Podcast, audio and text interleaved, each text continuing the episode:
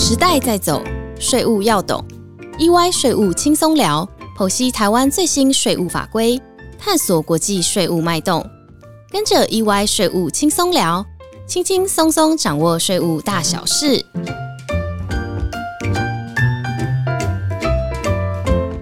嗨，大家好，欢迎来到 EY 税务轻松聊，我是安永联合会计师事务所资深经理张启进 Harvey。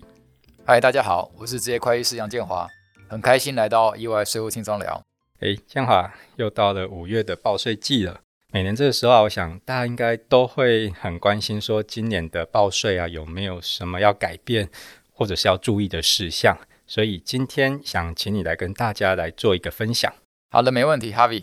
那先以大方向来说哦，其实今年没有太大的变革，但在申报方面还是有三个稍微比较不一样的地方，提醒大家注意一下哈。那第一个就是基本生活费哈，比去年调整新台币一万元，调高到十九万两千元。那这边说明一下，就是依据《纳税者权利保护法》的规定，基本生活费是为了保障纳税者的基本生活权益，因此这个部分是不可以加以对人民课税的。那也就是说，我们赚到所得要课税，但是我们维持基本生存的前提之下，还是有一定的支出。那我们的收入要被课税前，应该要先扣掉这个基本生活费。那剩下如果还有余额的话，这个时候政府才可以课税。那不过因为我们的税法原本规定就有这些免税额啊、标准或列举扣除额、特别扣除额这些，让纳税义务人可以在报税的时候从收入中去减掉。那其实就已经隐含了部分这个基本生活费的精神在里面。那因此呢，在计算上是要将申报户中的这个基本生活费的总额，跟这个原本税法就已经有的这个免税额或者是扣除额和计数进行一个比大小的动作。那如果说基本生活费啊总额比较小，那代表这个纳税义务人已经扣除了满足基本生活所需的费用。那反之，那如果基本生活费总额比较大，那这个差额就可以再从纳税义务人的所得中扣除，不会被课税。谢谢建华。那其实针对刚刚你说的这个计算式啊，我想再进一步补充一点给我们的听众朋友。首先呢，其实每个人都有一个基本生活费的额度，也就是说，基本生活费啊是以我们的申报户中的总人数去乘上这个十九万两千元来计算。所以啊，我们家中的人数越多。我们所计算的这个基本生活费自然也就会越高了。然后再来，建华，你刚刚有提到说要去做一个比大小的项目嘛？那其实总共这个要合计的啊，有总共有七项。首先第一个是我们的免税额，那第二个就是看我们个人选择的是标准或者是列举扣除额，然后剩下的还有一个五大的一个特别扣除额，这个分别哦有我们所谓的储蓄投资、身心障碍、教育学费，还有幼儿学前以及这个长照的特别扣除额。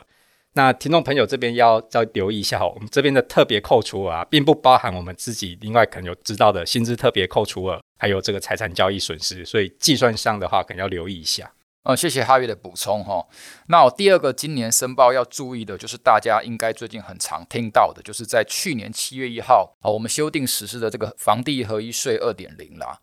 那我相信之前这个房地合一税一点零。其实对有在买卖不动产的朋友应该是不陌生，像买卖土地、房屋啊这些东西，那大家都会去特别注意说，这个是不是有落入所谓的这个新制一点零，然后会在这个交易日起的三十天内做申报。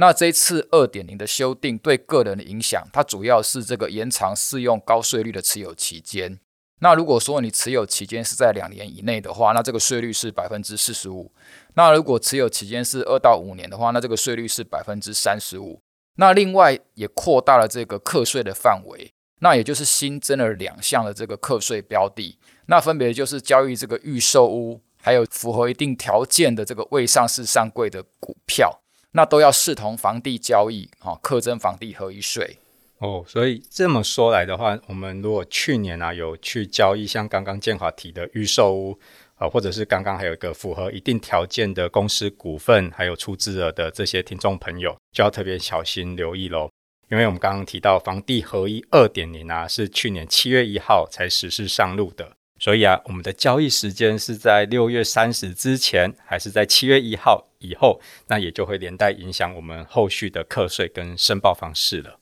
啊，没有错哈。如果你是在去年六月三十号前哦交易了预售屋。那这个部分还是属于这个财产交易所得。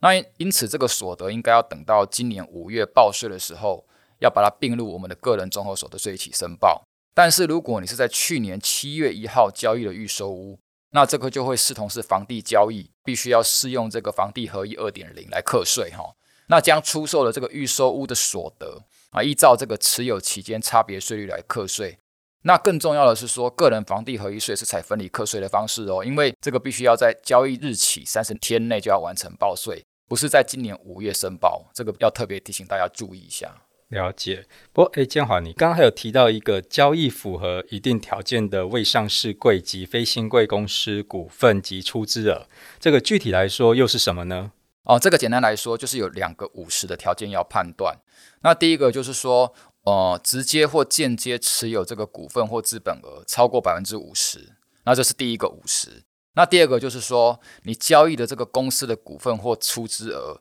那这个公司整体的价值有没有百分之五十以上哦？那是来自台湾的房屋跟土地的。那这是第二个五十。那一旦这两个五十条件都符合的话啊，即使你处分的是一个股份或者是出资额的话，那这个部分也会被视为是交易房地，要按房地合一税二点零克。哦，那提醒听众朋友，如果说你在去年七月以后有刚刚所说的这两类交易的话，要赶快再次确认是不是已经在交易日后三十天内完成申报缴税哦。嗯，是的。不过，要是真的不小心搞错而还没申报，那这边也提醒大家，可以赶快去进行一个补报哦。所以，我们只要在被检举啊，或是税局来函调查之前，赶快完成这个补报补缴税款啊，还有加计利息的话，就可以避免后续又被税局处以漏税法。那再来的第三个变化，我想请建华再跟我们进一步说明。好的，那第三个就是说，哈，我们从去年一月一号开始，哈，那个人如果出售这些未上市、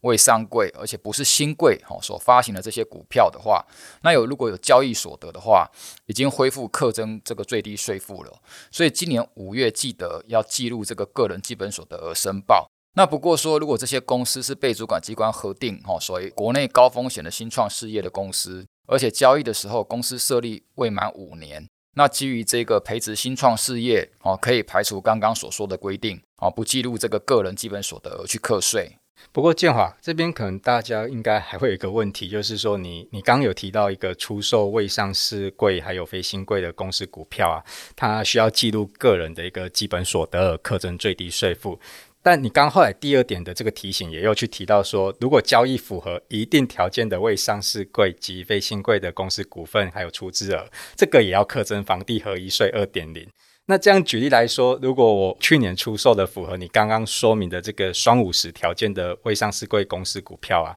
那究竟这个是要科一个最低税负呢，还是你第二个补充的房地合一税呢？嗯，这个问题问得很好。但是这个问题其实就是必须要看这个交易的时间点来去做判断。那如果说你交易的日期是在去年的六月三十号之前，那么这时候的这个交易所得哈，在今年五月必须纳入这个个人基本所得中去申报最低税负。那如果说你的交易日期是在去年的七月一号以后的话，那这时候则必须依照这个房地合一税二点零的规定，哦，在交易日后三十日内完成这个申报缴税，哈。那缴完税之后，也不用再去计算这个所谓的个人基本所得税额来课最低税负了。嗯，那相信听众朋友到这边应该就会比较清楚了。不过啊，听众朋友们，如果真的有刚刚建华说的第三点这种交易情形，呃，也不用太过紧张，因为也不一定真的会有税额的增加。哈，那为什么不一定会有影响呢？这边可能就要再跟大家补充说明一下我们的个人基本所得税额制度。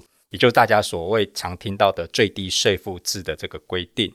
那我们这个最低税负制的计算呢，原则上是从我们的综合所得税的净额去加计一些规定的项目，比如说常见的项目啊，像我们海外所得如果有超过一百万元以上的时候呢，这个要加计进来。哦，又或者说我们有受领到保险的死亡给付。它超过的三千三百三十万的部分，这个部分也是要加计的，以及刚刚前面提到的，现在在交易未上市柜还有非新贵公司股份的这个项目，它也是一个合计的项目。所以总结刚刚提的举的这些项目，当它全部合计的时候呢，还可以再扣掉一个六百七十万元的免税额，最终的净额呢，我们才会去乘上一个税率二十 percent 来去计算我们的最低税负。不过啊，到这边还没结束哦，这个税额还要再去跟我们的一般中所税去做一个比较，也就是说，一般中所税如果真的缴不够，才会去考虑到这个最低税负的税额。所以啊，就算真的你有交易位上市柜还有非新贵的公司股票，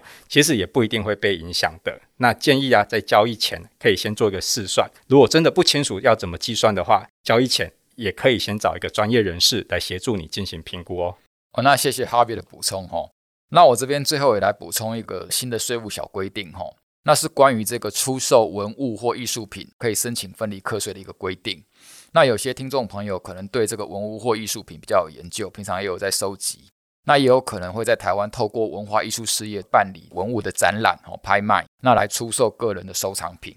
那基本上这些都是属于财产交易所得，那应该要在这个五月申报个人所得税的时候去申报。但是从去年开始啊，如果说有符合这个文化艺术奖助及促进条例的这相关规定，好，那文化艺术事业可以向这个文化部申请核准分离课税。那帮这个出卖人以售价的百分之六哈计算所得，那再以百分之二十的税率进行扣缴。那这时候这个被分离课税的所得，五月就不用再申报在个人的中所里面了。但是提醒大家一下，就是说这个分离课税是要经过申请取得核准才可以适用的哦。那如果说没有取得这个申请或核准的话，别忘了这个五月还是要将这个在台湾出售艺术品的这个所得进行申报，那以免发生漏报的一个状况。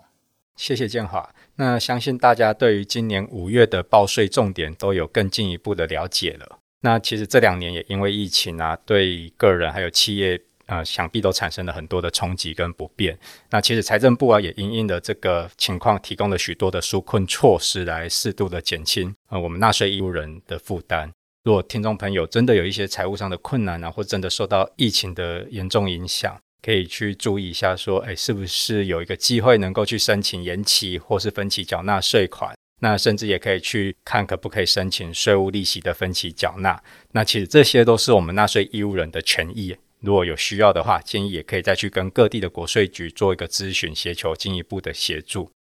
那最后也再提醒一下我们的听众朋友。如果说想要避免群聚啊，不想亲自去跑一趟国税局啊，也或者不想慢慢的填写这个资本申报书，那大家也可以用电脑或者手机啊，在家里用网络申报的方式。而且啊，今年的手机报税还新增的编辑模式哦，大家可以自己编辑个人的基本资料，新增我们的抚养亲属，还有编修这个所得，还有扣除的资料，非常的方便。所以有兴趣的话，大家也可以在家自己动手试试看哦。那我想今天这集也就到了这个尾声，那也非常谢谢大家的收听，我们下周一再见喽，拜拜，拜拜。